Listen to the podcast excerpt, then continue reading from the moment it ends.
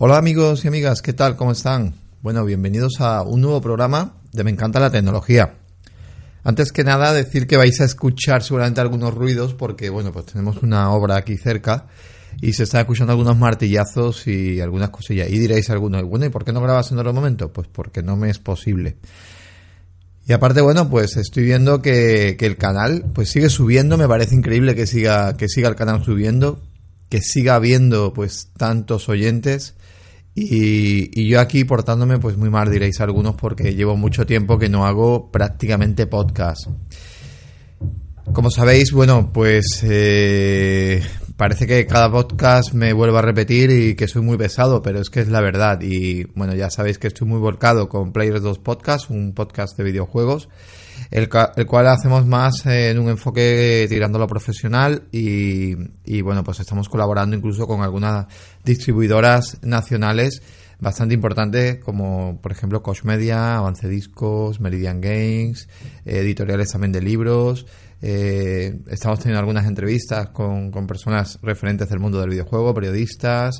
Eh, bueno, la verdad que es un podcast muy interesante que os, recomiendo, os recomendamos que os paséis. También el blog, eh, Player 2 Podcast. Y bueno, después de hacer un poco de spameo y creo que los que venís aquí no venís a escuchar precisamente esto, pues hoy vengo a contaros un poco vida personal. Vida personal y es que bueno, pues llevo como casi, casi, y estoy a punto de cumplir un mes de baja tenía una serie de quistes eh, en mi cuerpo que tenía que eliminar y claro, pues me han hecho pues varias incisiones, las cuales pues para quitarme una serie pues eso de quistecitos, el cuerpo los produce, no sé si a alguno le, le, ha pasado esto, pero bueno, esto es una cosa que por lo visto, bueno, pues el cuerpo los produce, en mi caso son en las extremidades, es muy molesto y cuando vienen a salir casi más para afuera, pues es cuando se van quitando y eliminando, pues mm, sobre todo por aspecto estético y por molestia, ¿no? Y porque es una cosa ahí que no tiene que estar.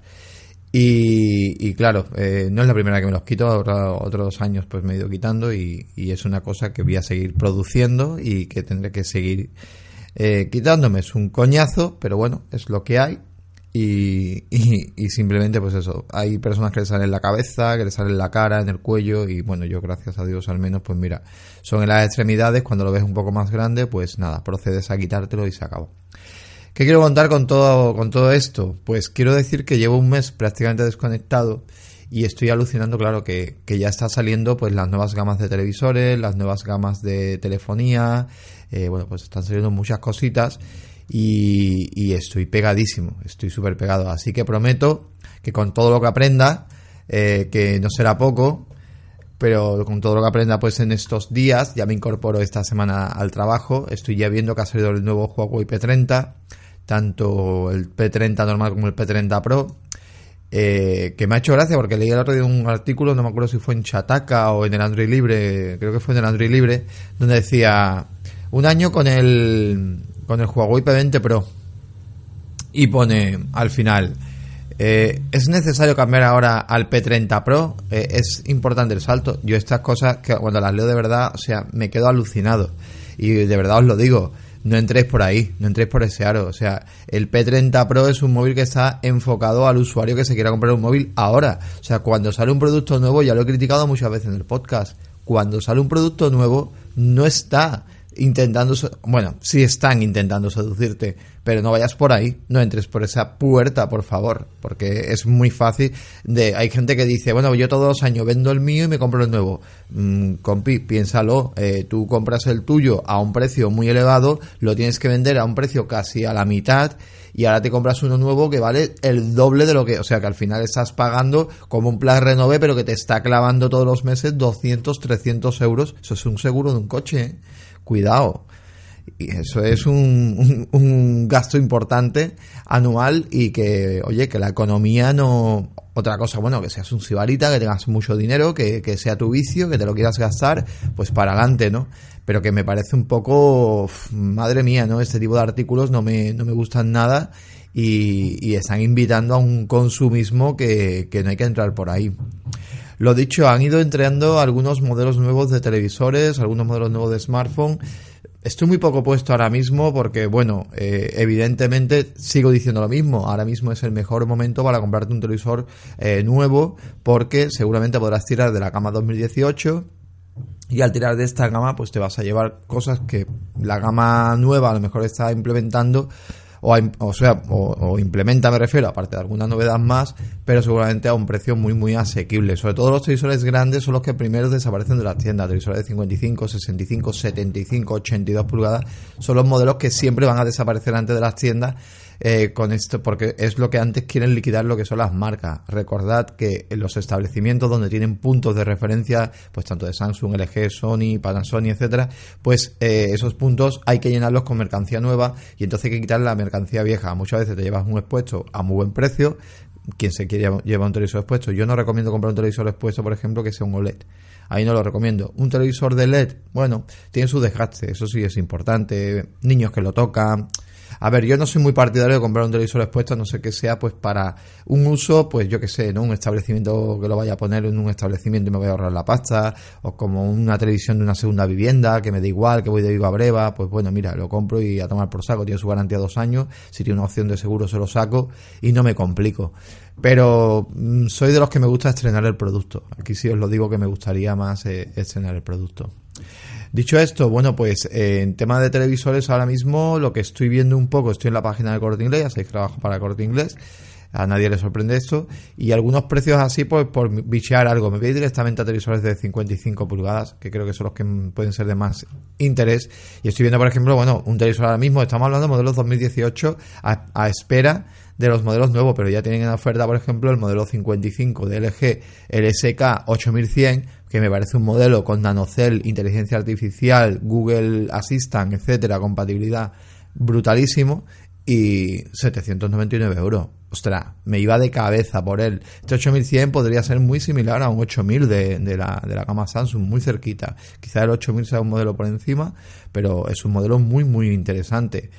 Eh, más modelos, bueno, pues tenemos, a ver, eh, por aquí, que estoy viendo algunos que otros, estoy viendo, estoy alucinando porque el Sony, el famoso Sony, el AF8 de, de estamos hablando del modelo OLED, ya sabemos que, bueno, los paneles, sí es verdad que los paneles OLED los ofrece LG porque es el único fabricante, pero luego el chip que lleva, digamos, el procesador que lleva para el tema de gestión de imagen, el A1, el X Reality creo que es el A1 Plus o algo así que se llamaba, el AF8 nuevo, 1899, quien se quiera pegar el gustazo de comprarse un buen televisor, pues es maravilloso.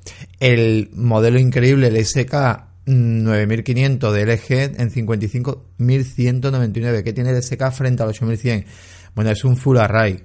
Full Array significa que, bueno, pues tenemos puntos de luz por toda la pantalla, tenemos un montón de puntos de luz por, distribuidos por toda la pantalla y eso lo que va a hacer es que no solamente limitemos la iluminación al panel, a, a los bordes, sino que tendremos pues como mm, bastantes decenas de puntos en medio de la pantalla, puntos de luz son LEDs con iluminación para capaz de apagar totalmente todos los LEDs del borde de la pantalla, dejarlos de, en medio de la pantalla y poder generar, digamos, pues unos negros más puros, que es lo que padece mucho los paneles IPS, en este caso no sería el negro plomo, sería un negro más profundo y más puro y con menos contaminación lumínica, ¿no? Sobre todo esas lunas llenas con ese espacio eh, de fondo, pues sería muy muy interesante.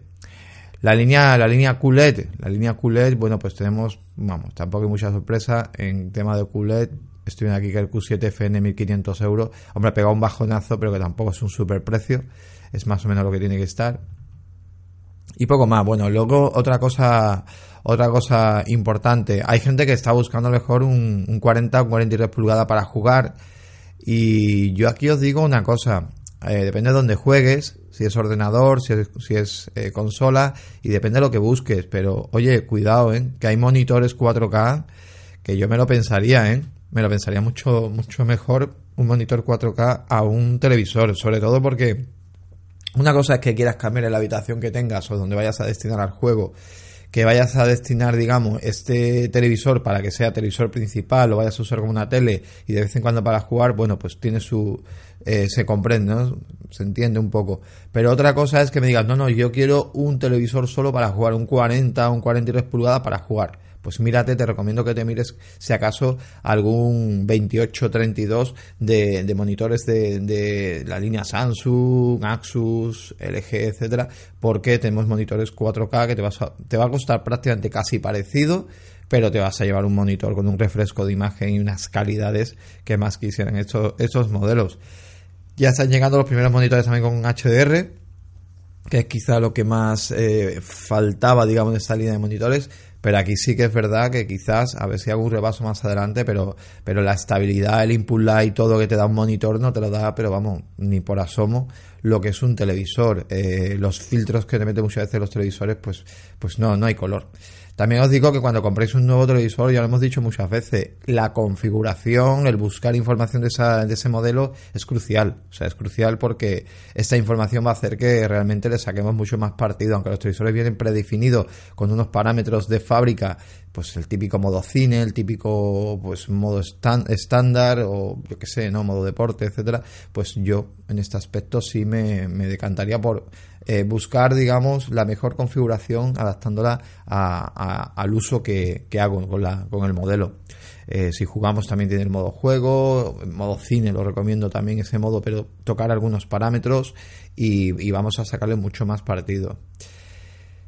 Más cositas, pues nada, ya os digo, eh, el tema de videojuegos también me gustaría contar una cosa y ya vamos a cambiar un poco del tema. Ya os digo, esta semana seguramente a lo mejor hago algún podcast con lo que vaya descubriendo de novedades en la tienda y sobre todo eso, ¿no? Las nuevas gamas de televisores que van a ir trayendo, que ahora estarán un poco más caras y sobre todo en telefonía, bueno, pues mi, un poco mi opinión, ¿no? De la línea de modelos, creo que Samsung ha sacado por ahí un A50 muy interesante, un modelo que, que casi es un gama alta, de hecho, bueno, se vende a precio de gama alta, pues son 500 euros creo que lo que vale o por ahí y, y también muy, muy bestia Creo que en telefonía lo que da realmente el punto de referencia a la hora de comprar un teléfono, un smartphone, va a ser el tiempo que quieres que te dure, las actualizaciones que quieres que tenga y sobre todo la cámara.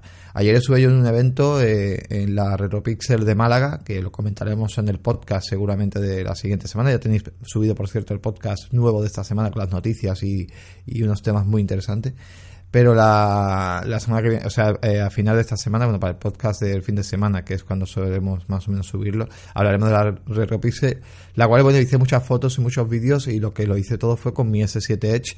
Y aquí es donde yo sigo viendo que el punto de referencia para mí de un smartphone es batería y la cámara también me parece muy importante, además de las actualizaciones. Entonces, en mi caso, me tengo que gastar más dinero a la hora de comprarme un teléfono móvil porque lo uso como cámara de foto y de vídeo y es donde es donde quizás busco esa diferencia no sobre todo porque en, en, mi caso yo soy creador de contenidos y en este aspecto pues me es muy importante. Habrá personas también que viajarán mucho no querrán comprar una cámara y, y bueno, pues también sería importante pues el paso muchas veces de comprar un smartphone. Ya lo hemos dicho muchas muchas veces en el podcast. También decir a esa gente que se quiere comprar una cámara de fotos nueva, que, que está pensando en comprarse una buena cámara, que se dé cuenta qué quiere realmente hacer. Hace poco asesoré a un compañero, a un amigo, del trabajo y bueno pues nada él me preguntaba que me decía que, que se quería comprar una, una, él viaja bastante con su chica y me decía mira me quiero comprar una cámara reflex mi novia eh, es una flipada tiene un P20 Lite P20 Lite bueno a ver en fotografía no está mal pero es verdad que hay ciertas fotografías para un viaje que creo que te vas a quedar un poco corto no es un terminal que haga unas fotografías. Con esto no estoy desprestigiando la cámara del terminal, que es bastante buena. Quizás es buena en el día a día, ¿no? En la típica foto que hacemos a un familiar o en la típica foto que estamos pues en un parque o en cualquier sitio con una buena luz y bueno, pues vamos a hacer unas buenas fotos. Pero quizá para un viaje donde hay monumentos, hay un cierto, cierto detalle que nos gustaría llevarnos, pues a lo mejor no es la mejor cámara. En este caso, bueno, pues eh, un compañero que le gusta mucho la fotografía, eh, compañero de él, le dijo que se comprara una cámara reflex eh, un gravísimo error. ¿Por qué? Pues porque él mm, la fotografía manual la va a tocar, pero no la va a tocar, o sea, quiere aprender un poco para dominar un poco más la cámara, pero no va a ser su principal función con la cámara. Su principal función con la cámara va a ser él eh, usarla casi en modo automático o con algún parámetro automático, ¿no? Quizás dándole prioridad a velocidad, prioridad a apertura.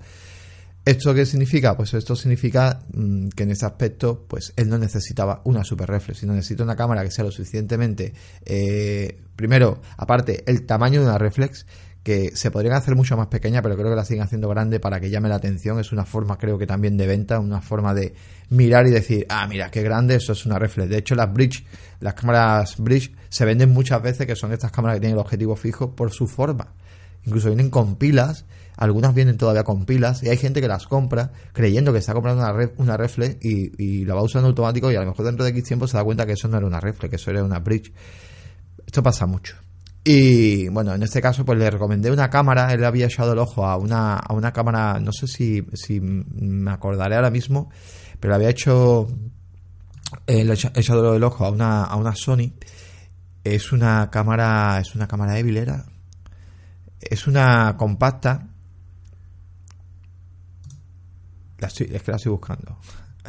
Es una compacta de la marca Sony y, la verdad que, vamos a ver si la tengo por aquí porque yo no, me acuerdo, estoy haciendo ahora mismo aquí en directo y no me acuerdo. Es una cámara que, costaba, costaba un dinero, estaba, estaba cara y se la llevó al final a un buen precio.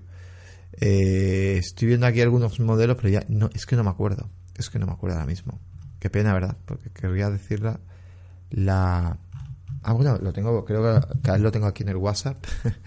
y ahora os lo podría decir, claro, porque es de lo poco que hablé con él. Vale, ya la tengo. Es la, es la Sony A5100. O sea, es una cámara mm, muy bestia. Es una cámara que trabaja muy bien. Muy buena, muy buena para lo que es la fotografía en sí. A ver, la voy a poner aquí en el buscador y os hablo un poquito rápidamente de ella por si alguien se interesa. La A5100 Aquí la tengo 439 pavazos, ¿eh? la, la camarita, la Alfa, la Sony Alpha A5100. Tiene un objetivo bastante impresionante. Es como una compacta la cámara y tiene un objetivo 439 en el corte inglés. No sé en Amazon cuánto estará. Bueno, ¿qué tenemos en esta cámara? Es una cámara compacta. Pesa un poquito, pero es una cámara compacta en sí. Tenemos vídeo a 1080-60, ¿vale? Suficiente sobre todo la luz que entra, es muy buena cámara, sobre todo enfocando a la gente que quiera crear contenido, la pantalla es abatible, se abate hacia arriba, por lo tanto para el tema de selfie también es muy interesante. Y es una cámara, bueno, así un poco en definición, 24,7 megapíxeles, suficiente. Eh, fotografías con una resolución máxima de 4000 x 600, es una barbaridad. Y luego, bueno, pues estabilizador de imagen en el objetivo. Eh, luego, yo qué sé, pues tiene millones de escenas, millones de puntos de enfoque. Eh, bueno, es una cámara muy, muy bestia. Eh, tiene Wi-Fi NFC, que creo que es muy interesante hoy en día que este tipo de cámaras pues tenga esa compatibilidad, sobre todo para pasar las fotografías al smartphone y poder compartir en el momento esa fotografía en nuestras redes. Y bueno, pues ya vemos que Sony ahora mismo se está poniendo muy fuerte lo que es al menos en fotografía, lo que es fotografía. Bueno, Reflex está haciendo sus cosillas, pero fotografía sigue en cámara Seville la verdad que es una, es una barbaridad y es una maravilla. Creo que es una cámara que deberéis echarle un vistazo para aquel usuario que busque una cámara de foto no busque eh, el tamaño, digamos, el, eh, la incomodidad ¿no? de esas cámaras reflex y busque un poco más la comodidad, pero con, una, con la calidad de una cámara que prácticamente pulses el botón y ya tengas una buena fotografía, ¿no?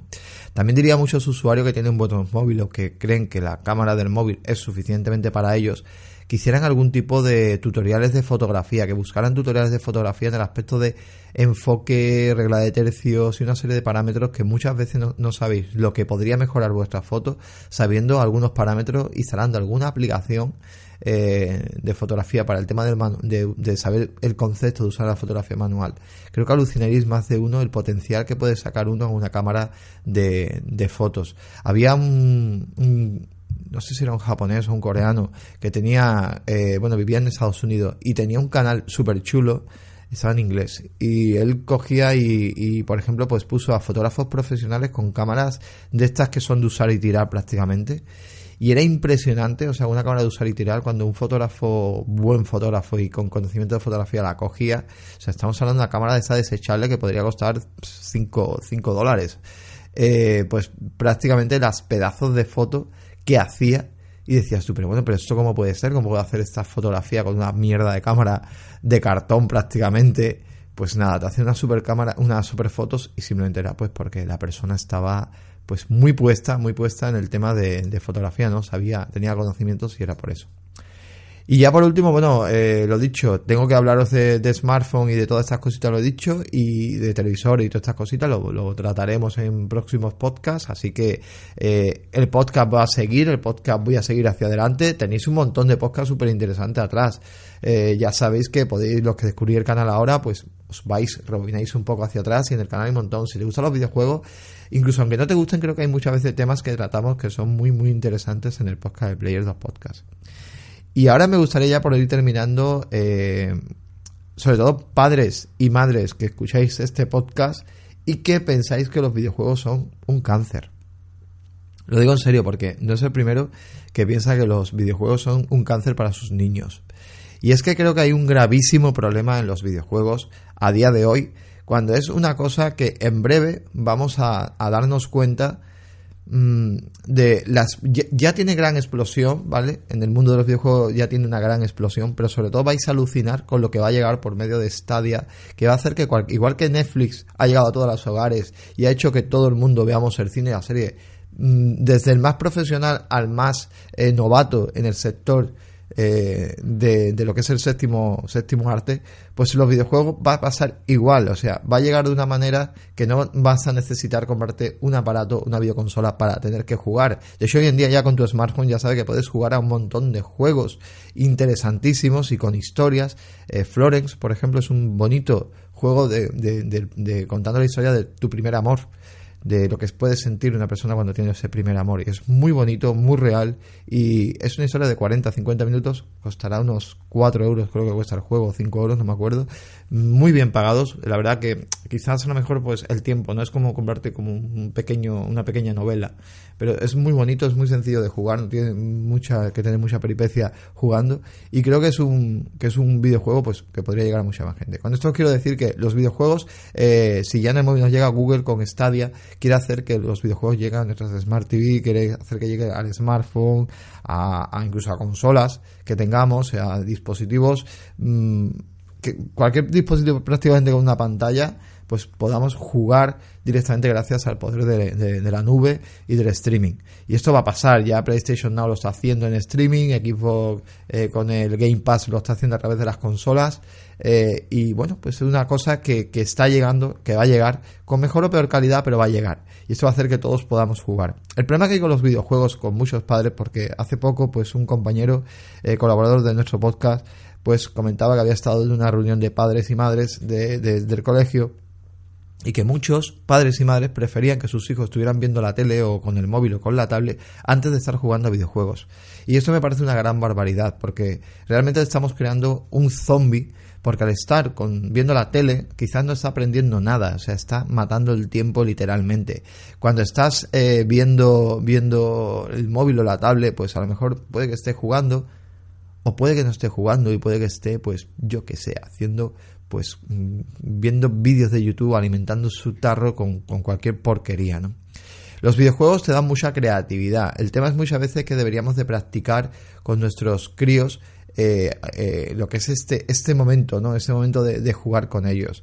Eh, justamente la RetroPixel de ayer de Málaga era muy bonito como ver padres que habían tocado pues muchísimos juegos en la época y jugaban ahora y les enseñaban a sus hijos. Y como sus hijos cogían un mando que no era un mando común, era el típico, estamos hablando mejor de una recreativa arcade, que era el típico joystick con los botones y verlos jugar al padre y al hijo a un Golden Axe, pues la verdad que era muy emotivo, ¿no? Era muy bonito y muy emotivo. Este juego a lo mejor en la época, bueno, pues eh, para, nosotros era más impactante, ¿no? Porque, bueno, pues no se veía sangre ni nada, pero teníamos que golpear. Pero bueno, no tiene tal violencia. El problema es, hoy en día creo que eh, la prensa generalista desvirtualiza muchísimo lo que son los videojuegos, lo, los tiran muchísimo, eh, porque busca muchas veces el clickbait y la noticia alarmante y fácil. Creo que deberíais, todos deberíais de eh, daros cuenta de una cosa. Igual que tú a tu hijo no le dejas ver cierto contenido porque tenga cierto, mm, cierta violencia o cierto contenido sexual, etcétera, ¿vale? Porque sabes que no está hecho para su edad. Los videojuegos no están hechos para la edad de cualquier niño. O sea, solo porque lleve la palabra videojuegos, es como mm, las series en Netflix, por ejemplo, de anime. Las series de Netflix de anime, la mayoría, eh, bueno, la mayoría por decir todas, no están, si te das cuenta, no están dentro, eh, o sea, te las ofrecen en tu usuario, pero no las ofrecen en el usuario, por ejemplo, de animación para niños, eh, infantil. ¿Por qué? Porque tiene altos contenidos de violencia, sexualidad, drogas, etcétera. Esto no es para niños, o sea, tú no puedes dejar a un niño viendo Dead Note o viendo cualquier serie de anime actual porque le creas un trauma directamente, porque está viendo algo de decir, joder, ¿esto qué es? Que ha abierto a, la chica, le ha abierto un canal y se le ha mm, desparramado todos los sesos y todas las entrañas por el suelo. ¡Qué barbaridad! Esto sería Tokyo Go, por ejemplo, que la, la tenemos Tokyo Go, la tenemos directamente en Netflix. Pues igual que no vería esto, tú tampoco tienes que hacer, eso, tú tienes que informarte. Eh, tenéis que informaros de lo que va a jugar. Fortnite, por ejemplo, me parece un juego que no lo veo violento. Es un juego de, bueno, pues eh, prácticamente es como el captura la bandera y matando un poco al enemigo, pero está hecho todo con animación y no tiene cierta violencia. Call of Duty sí lo veo muy violento para ciertas edades. Son videojuegos que tienen un PEGI y el PEGI es importante que lo veamos porque el PEGI no nos va a decir que tu hijo sea más eh, inteligente o menos inteligente a la hora de jugar. O oh, mi hijo es un máquina porque, mira, pone 7 años, pero mi hijo con 5 años, vamos, juega al Call of Duty que flipa. No, pone, si pone, vamos, en Call of Duty te pone 7 años, te pondrá 18 años o, 10, o 14 o 16 años por ahí anda es por el contenido que tiene. Aparte hay una serie de símbolos en los juegos donde te está informando si tiene excesiva violencia o excesivo eh, momento. Red Dead Redemption 2 hace poco se lo compraron a, al, sobrino de mi jefe. sobrino de mi jefe no sé si tiene 12 años o 10 años. Que sí, habrá niños más espabilados, pero Red Dead Redemption 2... Hombre, tiene momentos muy mm, cafres, ¿no? Tenemos que matar animales para subsistir, tenemos Mira, a lo mejor si el padre se pone con él y dice, ah, mira, pues es verdad que antiguamente, pues no sé, ¿no? Era todo muy complicado, había que cazar, había que esto, había que... Eh, el primero que te, que te mirara mal, pues había una disputa, eh, ¿no? Las prostitutas pues estaban por esto, o mira, a lo mejor lo cuentas un poco como, una lección de historia y al jugar pues se conciencia de otra manera, ¿no? A lo mejor un niño de 12 años yo creo ya que... Hombre, hay niños de 12 años en día muy espabilados y eso, hay niños más infantiles y niños menos infantiles, ¿no? Con esto os quiero decir que los videojuegos de verdad mm, tenéis que mirarlo porque luego al final lo que estáis haciendo muchos padres y madres sin daros cuenta es, afectar realmente a los que jugamos, eh, a los que jugamos con cierta edad y lo bonito que tienen los videojuegos es que hay para todos los géneros, para todas las personas y se puede expresar muchísimo. Mi novia no conocía nada de los videojuegos hasta que empezó a salir conmigo mi novia, una de las cosas que, bueno, Maite, una de las cosas que, me encanta de ella es que le encanta aprender de todo. O sea, ella no cierra su, su abanico de, o sea, su, su campo de sabiduría, pues no, le pone nunca puertas. Y siempre quiere aprender. Hay cosas que dice que sí y hay cosas que dice que no. En el caso de los videojuegos, ella ha encontrado en el, en el mundo del rol de los videojuegos, pues una puerta, una vía de escape tremenda a poder jugar videojuegos que para ella se adapta muy bien con el tipo de usuario que ella es, porque no es una persona que, que tenga pues mucha... Eh, eh, bueno, que se mueva muy bien en el tema de videojuegos, le cuesta bastante porque para ella todo esto es un mundo muy nuevo, pero luego se ha defendido muy bien en videojuegos tipo desde Pokémon, por ejemplo, y no, hablo desde el móvil, sino videojuegos de Pokémon en condiciones que se adaptan muy bien en su forma de jugar, incluso videojuegos más eh, tipo Final Fantasy o tipo Topal Traveler, los que tengan Nintendo Switch saben de qué juego estoy hablando, pues son juegos que llevan mucha historia. Eh, yo la he llegado a ver, bueno, lo, que me, ya me causa expectación el juego, por ejemplo, Dragon Quest, que el diseñador es Akira Toriyama, es un. Eh, para los que veían la serie de Dragon Ball o, Doctor Slam, pues es el famoso creador de estas eh, sagas. Y bueno, pues el diseño de personaje de Dragon Quest lo hace ella. Entonces, pues salió un Dragon Quest, creo que es el 11, me parece a mí que era el, juego último que, salió, era una reconversión del modelo de PlayStation 2, salió en Switch. Eh, en Switch, no, en Nintendo DS, perdón, en Nintendo 3DS. Y me pareció increíble de verla jugar estaba yo, haciendo otra cosa, mirarle a la cara y verle dos lágrimas caer y decir, ¿qué te pasa? Dice que ha pasado una cosa muy bonita y muy triste a la vez en el juego. Esto es realmente lo que te causa muchas veces muchos videojuegos. Y de verdad, muchas personas no se dan cuenta hasta dónde podrían llegar la fuerza a la hora de contarte algo en un videojuego. Hay un videojuego de unos padres que perdieron eh, a, un, a un niño perdieron a un niño, pero no eh, drásticamente por algo, sino por, bueno, la vida muchas veces que te juega, te gasta una, una, mala broma y en este caso la broma fue pues un cáncer, un cáncer a un bebé. Eh, ellos lo pasaron muy mal, pero que quisieron contar su experiencia de alguna manera y utilizaron los videojuegos para contarlo. El videojuego se llama eh, Dragon, Dragon's Cancer, o algo así se llama. Es un videojuego, bueno, lo podemos jugar en PC, es un videojuego sencillo, es un videojuego que prácticamente casi te lleva de la mano, pero te cuenta un poco la experiencia. Es verdad que a lo mejor si alguien ha tenido pérdida de alguien con cáncer, pues quizá mejor y ha sido reciente, pues mm, no le recomiendo, pero si ya hace tiempo que ha pasado o quiere familiarizarse con eso, la verdad que es un juego muy bonito, es un juego que expresa muchísimo, que duele muchísimo, pero te da eso, te da un aspecto de la, de la vida muy, muy diferente, ¿no? O sea, aprender algo que es muy diferente. Y, y es que como esto, mil cosas. Y es lo bonito de los videojuegos. Y ya voy terminando. Y como esto pasa con los cómics. Hay mucha gente que lee libros, que ve en el leer libro, pues ver mm, una escapatoria importante, interesante. Imagínate que, bueno, pues ahora mismo eh, igual que los libros, bueno, pues puede haber libros de todas las edades y de todos los géneros y para todos los gustos. Los videojuegos igual. Pero es que hay gente que lee libros que no, no quieren leer cómics, porque dicen que los cómics son dibujitos con, con, con bocadillos y esos son tebeos. No, perdona, perdona. Vamos por parte y ya voy a terminar. Justamente ayer, cuando veníamos de, la RetroPixel, pues veníamos comentando en el coche de cómo se había eh, desprestigiado, cómo se había cargado pues la serie de The Walking Dead eh, referente al cómic donde el cómic pues era mucho mejor, donde trataba pues mucho mejor pues todos los personajes y todo lo que conllevaba.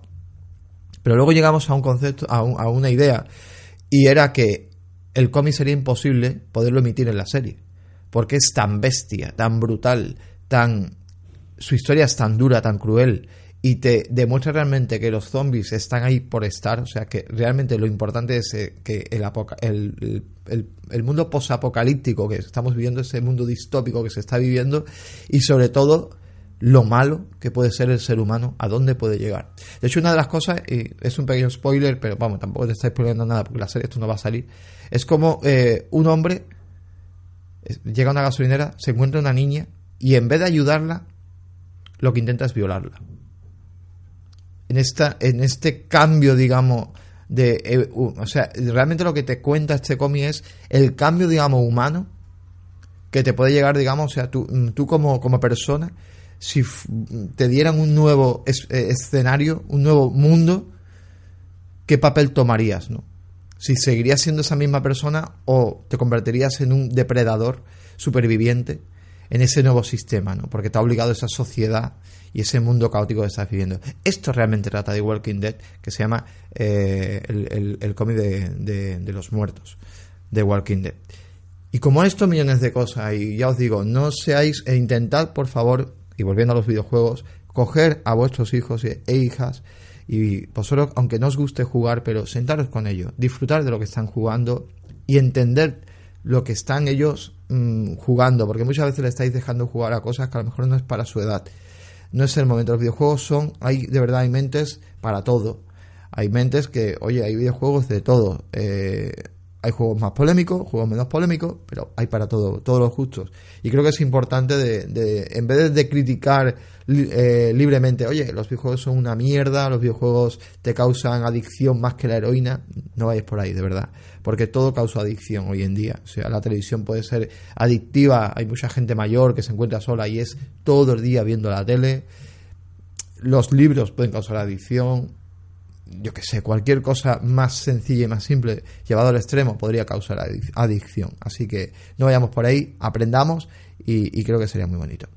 Y nada más, y nada más. De hecho, bueno, hay un artículo en, en www.player2podcast.com donde eh, os vaya a la sección, a la categoría de opinión. Eh, player, eh, P2P opina, player, vamos, es Player 2 Podcast opina, o la opinión de Player 2 Podcast, y, ahí habla de los padres, muchas veces padres jugones, y dentro de padres jugones, de cómo debería un padre jugón inculcarle, digamos, el vicio también a su hijo también es otra forma, ¿no? De, no apartar a, sus hijos y también de cómo explicarle cómo se juega. Y nada, gente, me he enrollado un ratito, pero creo que también era, era bueno, que hacía falta, llevaba tiempo sin hablar con vosotros. Mm, tenía ganas hoy de, hablaros, de decir, sigo vivo, sigo aquí y sigo en Player 2 Podcast eh, semanalmente, dando mucha caña, mucha guerra y, aquí de vez en cuando es un poco la vía de escape para hablar un poco de tecnología, que creo que en breve vamos a tener algunos podcasts muy interesantes, como ya he dicho, eh, tocando pues ciertas eh, nuevas tecnologías que han ido, han ido surgiendo. Pues nada, un abracico y nada, nos oímos y nos escuchamos en el siguiente. Un saludito, hasta luego.